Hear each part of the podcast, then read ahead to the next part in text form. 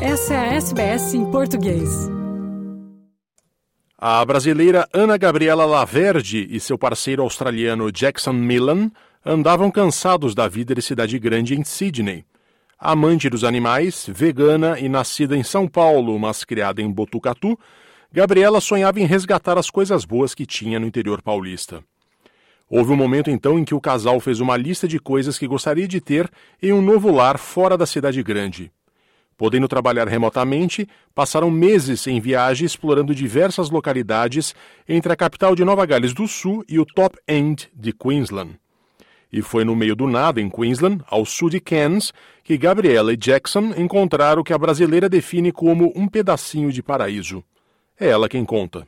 Chegou aqui, a gente deu uma baita sorte de encontrar essa propriedade, que assim, é um pedacinho do paraíso que literalmente checava todas as nossas os nossos não negociáveis para a propriedade. E é tão um cantinho assim escondido, um paraíso escondido que nem o, a galera local muitas vezes não conhece aqui onde a gente mora, né? Você tem uma noção, a, a cidadezinha aqui perto é, chama Babinda, tem 1.200 habitantes. e, e, a galera não conhece aqui onde eu moro, né? Apesar de que não é tão longe assim da cidade. Para chegar na, na civilização, tem uma rua que passa por cima de uma pontezinha baixa num rio de maré com um crocodilo de água salgada. e esse, esse rio de maré, ele é é, propenso a inundar, né? Então a gente fica aqui preso, ilhados, né, na nossa propriedade algumas vezes por ano, mas faz parte.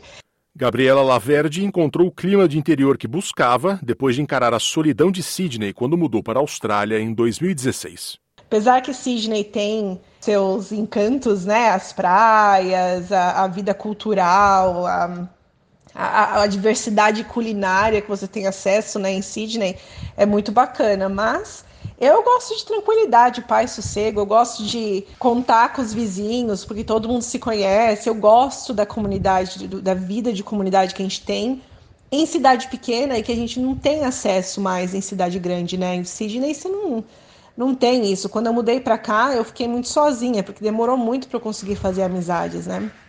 E aqui no nosso primeiro dia, os vizinhos vieram, trouxeram flores, presentinho, deixaram um cartãozinho com o telefone deles e tal. Então, assim, é, é outro, outros 500, sabe? Ana Gabriela e Jackson são parte de um movimento cada vez maior na Austrália.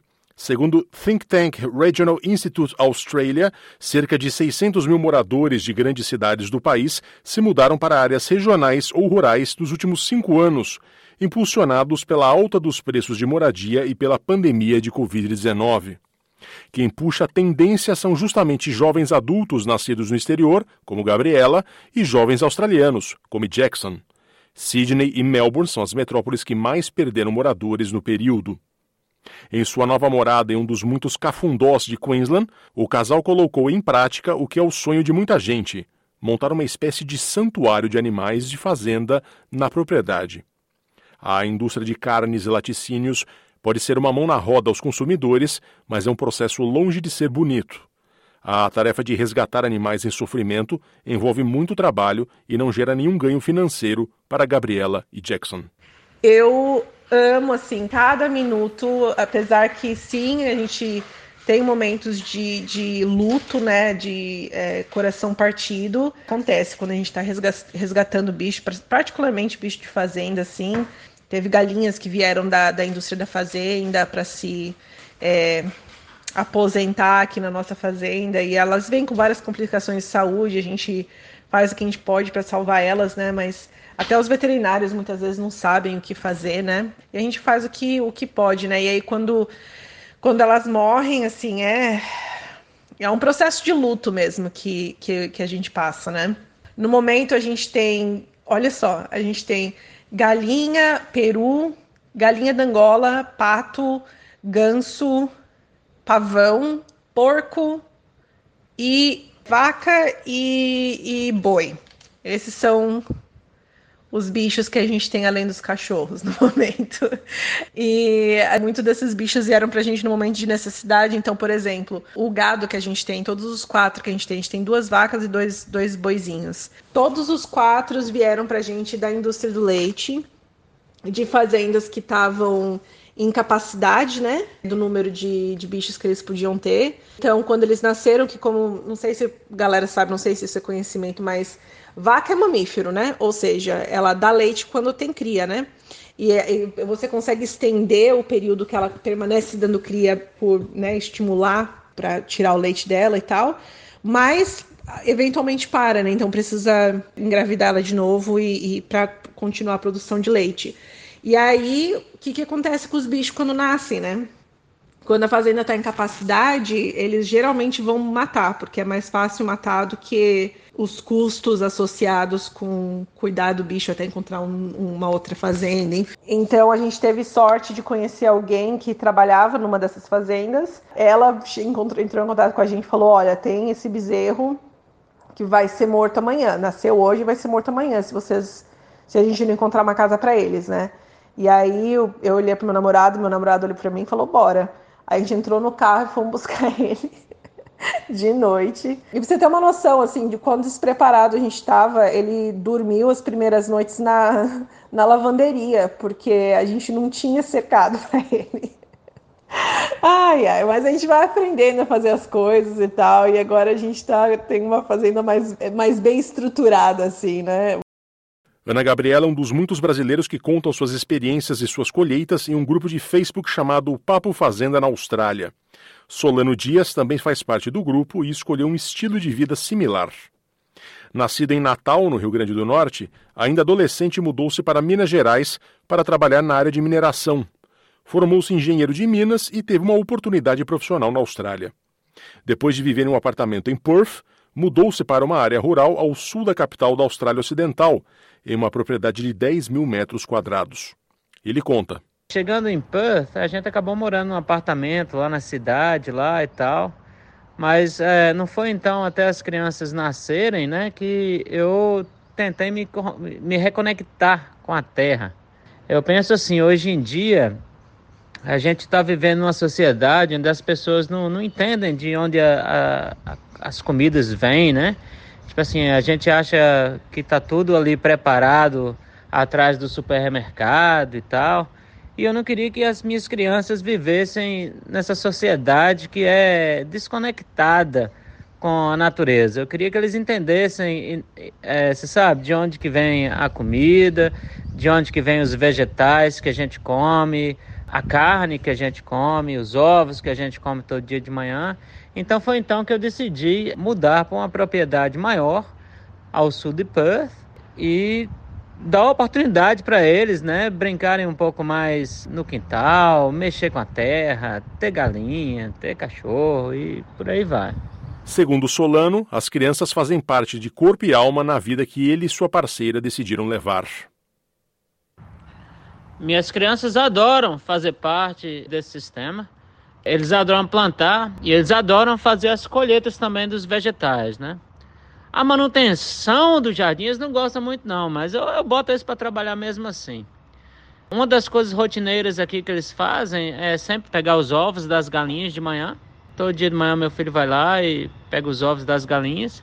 Todo dia de tarde, ou meu filho ou minha filha, eles vão lá e eles jogam o potinho de, de resto de comida que a gente acumula ali na cozinha, né? É, para as galinhas também, né? Além disso, eu tenho um pomarzinho aqui, não é grandes coisas não, mas eu tenho um pé de manga maravilhoso que me deu 25 mangas o ano passado. Eu tenho um pé de laranja, pequenininho também, mas eu tirei umas 30, 40 laranjas dele. Eu tenho dois pés de goiaba que eu nunca consigo tirar uma goiaba porque os passarinhos gostam mais do que eu, então tipo assim, eu não consigo.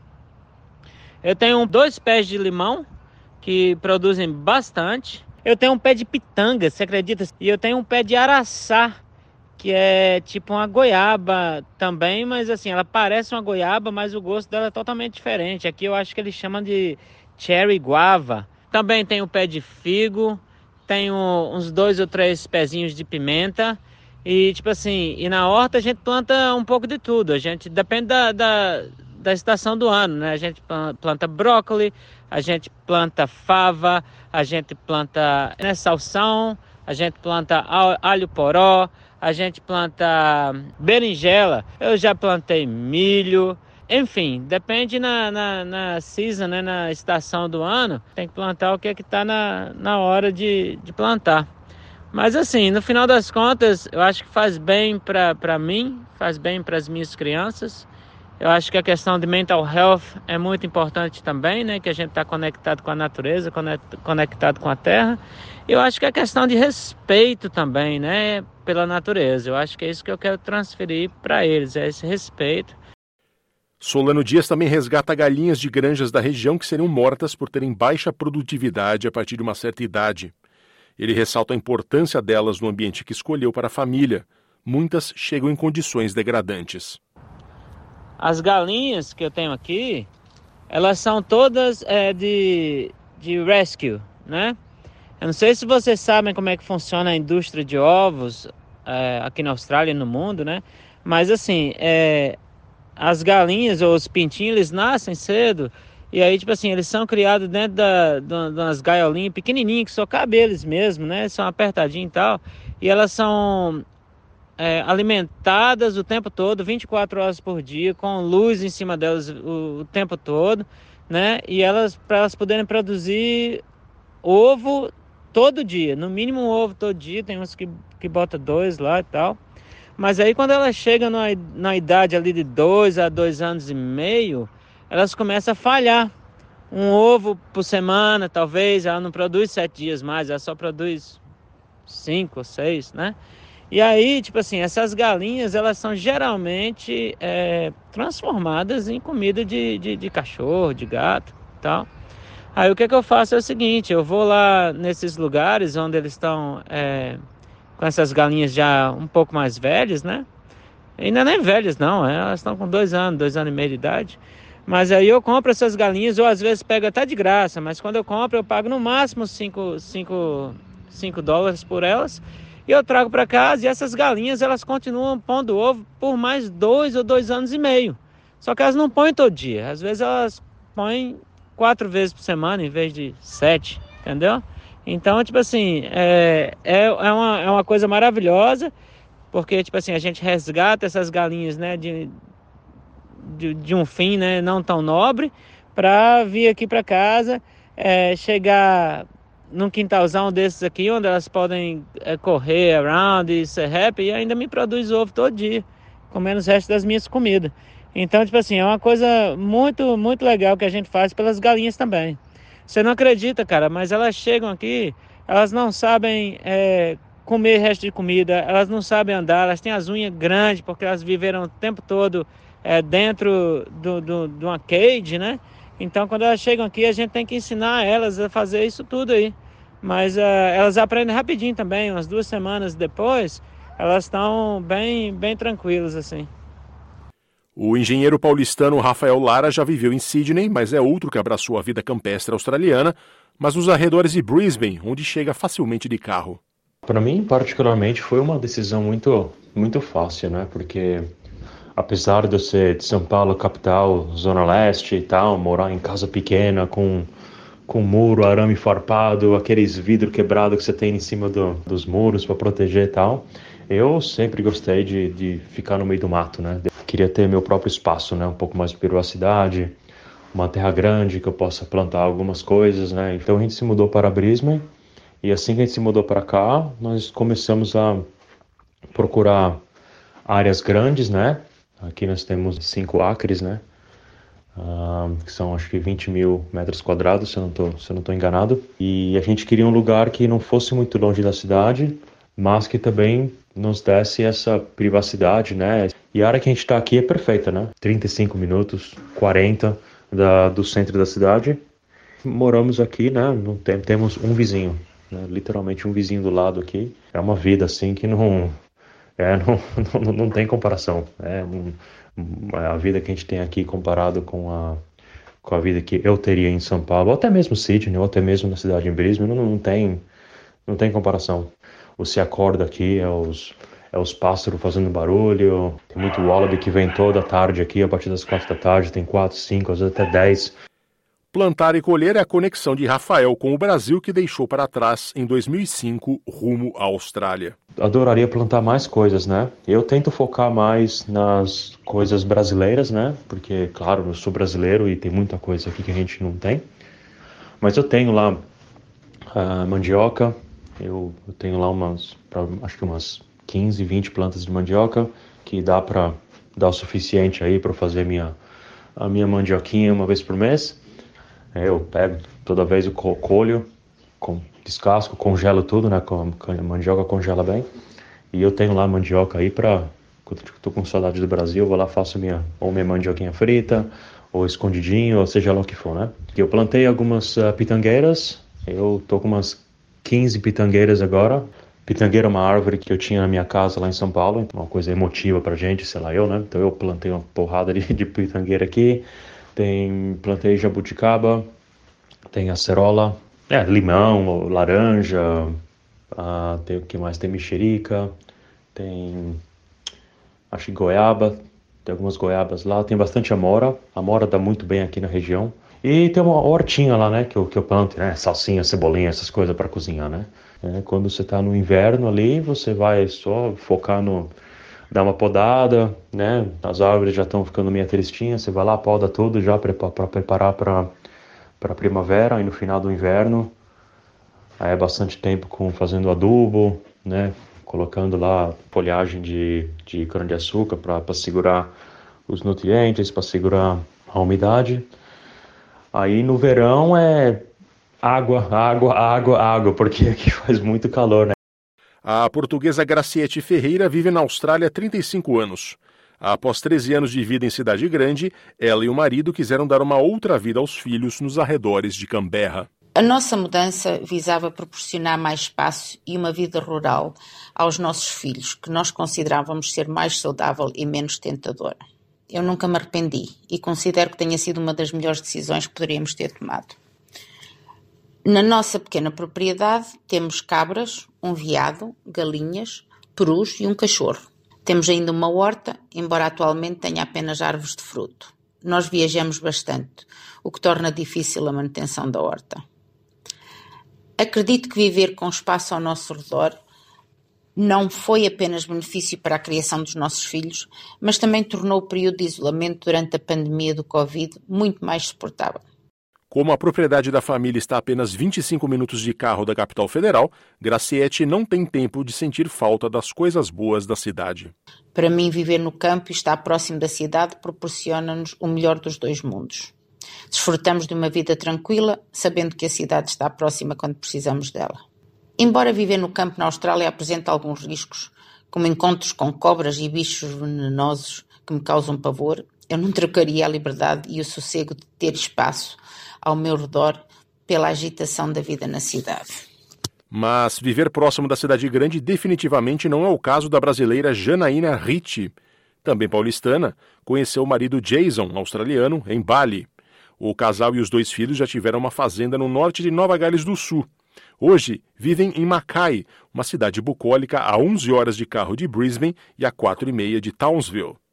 Janaína e Jason são adeptos da permacultura.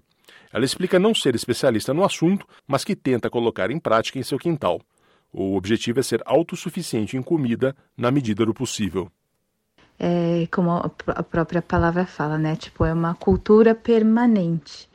Então é você plantar da maneira mais sustentável, orgânica, respeitosa com, com a natureza e com o meio ambiente em si. Então, por exemplo, eu não planto só uma coisa, né? Eu planto o que está na estação, e aí depois que eu cultivei uma planta, eu vou plantar uma outra que vai resgatar aquele solo.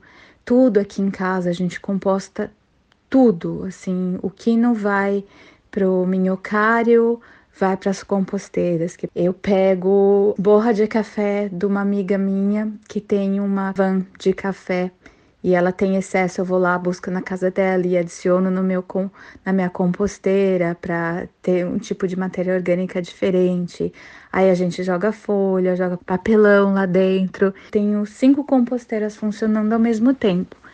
E aí, com, quando uma enche, a gente começa a encher a outra. Aí, no tempo que a gente estiver na quinta, a primeira já está no tempo de abrir e espalhar. E a gente espalha todo esse adubo nas nossas hortas, nas nossas plantas. Então, assim, é praticamente não tem, assim, não tem que, que comprar. Eu não uso adubo industrializado. Eu não uso nenhum pesticida. Se eu faço algum tipo de spray, é uma coisa natural, com alho, com pimenta. Janaína é uma exceção nesta reportagem, pois na Austrália nunca viveu em cidade grande. Contudo, ela é de São Paulo. O trauma da vida no trânsito que ela teve na maior cidade da América do Sul é plenamente compensada pela calma bucólica de Macai, onde ela é educadora infantil em uma creche comunitária. Como eu, né, vim de São Paulo, você passa a sua vida no trânsito e para mim isso era meio um critério assim muito importante de, de viver uma vida sem ter que depender de carro, sem ficar presa no trânsito. E isso é uma coisa que eu gosto muito de Macai. Apesar de ser calor e tal, a cidade é plana. E você vai para tudo quanto é lugar de bicicleta. E eu amo para ir para o trabalho, inclusive. Então, assim, eu demoro o quê? Acho que 18 minutos de bicicleta. E é uma vista maravilhosa, sabe? Sai de casa atravessa a ponte e vejo aquele rio maravilhoso fluindo aí na volta também. O pôr do sol aqui de Macai é, olha, um dos pôr do sóis mais lindos que eu já vi na minha vida. E é uma energia tão boa, sabe? E eu não troco isso por nada. Quando eu tô com saudade de cidade grande, sabe? Você pega, vai para Brisbane, é uma hora e meia de voo e pronto. Ninguém entre os entrevistados para esta reportagem se arrepende da decisão de viver em área rural. Ana Gabriela Laverde, que montou o santuário para bichos em Queensland, diz que a vida é dura, mas que está feliz com ela. Trabalho constante, né? É uma academia que você faz aqui, né? Mas é bom demais. A gente tem uma vida de comunidade bem bacana. Nossos vizinhos aqui todos conhecem a gente, conhecem os nossos bichos. Quando meus porcos vão vão fugir, os vizinhos sabem de que, é o porco, traz aqui de volta pra gente. Então, assim, é, a vida é completamente diferente do que é, se tem acesso em Sydney, mas eu não troco por nada, assim, para mim isso aqui é, é viver no paraíso, sabe? Curta, compartilhe, comente. Siga a SBS em português no Facebook.